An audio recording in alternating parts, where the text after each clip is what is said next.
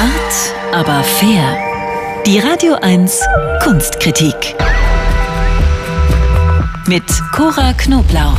Guten Morgen, Cora. Guten Morgen, ihr zwei. Schönen guten Morgen. Das Berghain also vorübergehend eine Galerie für zeitgenössische Kunst. Dann, dann muss man ausnahmsweise mal nicht Schlange stehen, um reinzukommen, oder? Also vor dem Club selbst gibt's keine Schlange, aber online. Die Zeitslots sind auf Wochen ausgebucht, natürlich. Wenn man es dann aber doch geschafft hat, mit einem QR-Code auf dem Handy vor dem Haus zu stehen, dann muss man, wie sonst auch, am Berghain Türsteher vorbei. Also wie immer Taschenkontrolle, Handykamera wird abgeklebt, dann eine weitere Kontrolle, Einlass, Ticketkontrolle, dann gibt's ein personalisiertes Armbänzel und dann innen drin nochmal die Ansage, wer hier fotografiert, fliegt sofort raus. Berghain Türpolitik eben. Hat sich nichts verändert. Okay, man hat es dann an der Tür geschafft, Cora, und ist drin in diesen heiligen Hallen des Berghain. Was gibt's denn dann da zu sehen? Kunstwerke von 117 KünstlerInnen, die derzeit in Berlin arbeiten. Und die für mich schönste und beeindruckendste Arbeit gibt's gleich hinter der ersten, sonst verschlossenen Tür. Und zwar eine gigantische Hochseeboje. Die schwebt da über den Köpfen der Besucher auf und nieder. Das ist eine Installation von Jungstar-Künstler Julius von Bismarck. Es ist also so, als wenn man am Grunde des Atlantiks steht, nach oben guckt und dann dieser riesigen Boje beim wilden Schaukeln auf mhm. den Wellen zuschaut. Ohne Wasser eben.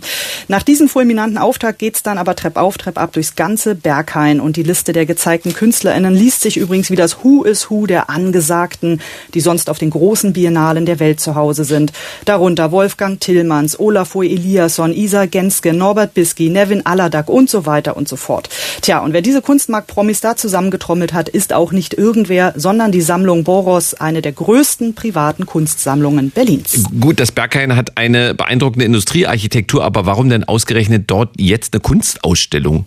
Naja, das war wohl so, dass das Berghain dieses Frühling die Sammlung Boros gefragt hat, ob sie denn nicht diesen verwaisten Club jetzt mal für sich nutzen möchten. Die fanden die Idee sofort super, denn Boros gelingt mit diesem Coup gleich dreierlei. Erstens, sie unterstützen diesen leeren Club, indem sie dort jetzt täglich Publikum reinbringen.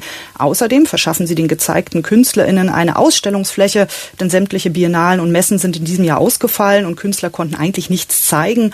Und dann zu guter Letzt, die Sammlung macht sich einem vermeintlich jungen, hippen Publikum bekannt. Und außerdem so Künstler wie Wolfgang Tillmanns und Norbert Bisky, die gehören oder gehörten sowieso mal zu den Stammgästen des Clubs. Ja, lohnt es sich denn wegen der Kunst dahin zu gehen oder ist es mehr das Bohai um diesen Ort? Ja, gute Frage. Also erstmal ist es wirklich sehr viel Kunst. Das ist hier eher Klotzen statt Kleckern. Das gesamte Gebäude wird bespielt. Foyer, Dancefloor, Treppenaufgänge, Panoramabar, Toiletten sogar. Manchmal sind es eben so übergroße Kunstinstallationen wie diese schwebende Hochseeboje. Manchmal sind es dann ganz kleine Werke, die an einfach nur eine Klowand geritzt worden sind. Ja, und die Berg Wände des Berghains sehen stellenweise ja selber aus wie Kunstinstallationen. Da hängen Nägel und Haken aus den Mauern und hängen von Decken Löcherklaffen in den Wänden.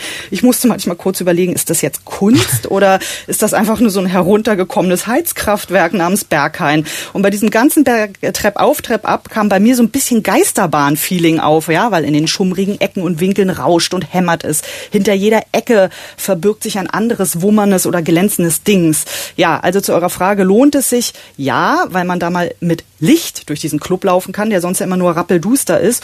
Und nein, diese vielen Kunstwerke stehen und hängen da völlig unkommentiert nebeneinander. Also wenn man sich nicht selbst jetzt richtig gut auskennt mit Biennale Kunst, dann ist man sehr auf sich selbst gestellt. Deswegen ein heißer Tipp, unbedingt eine Führung buchen. Das geht unter der Woche, da wird man dann zwar im irren Tempo anderthalb Stunden lang durchs Haus gepeitscht von so einem freshen Kunstvermittler, aber der erzählt einem dann auch noch anekdotenhaften was zu den Arbeiten, auch was Interessantes und dann merkt man sich am Ende vielleicht doch ja noch einen Namen von jemandem, den man vorher nicht kannte. Nicht nur der ist fresh, du auch, Cora. Studio Berlin, eine Ausstellung für zeitgenössische Kunst im Berghain. Die Schau läuft noch mindestens bis Dezember. Tom, Alle Infos Tom. dazu auf radio1.de. Sag nichts, sag nichts. Ich möchte ist, nie wieder fresh sein. Das, wirklich, das ist ja, so, als, als wenn, wenn, wenn Eltern zu ihren Kindern ey, ey, Opa auf dem Geil sagen. So klingt das, wenn du fresh sagst. Okay, es war, es war Knorke. Dankeschön. Tschüss. Ja, gerne. Aber fair. Die Radio 1 Kunstkritik. Jetzt auch als Podcast.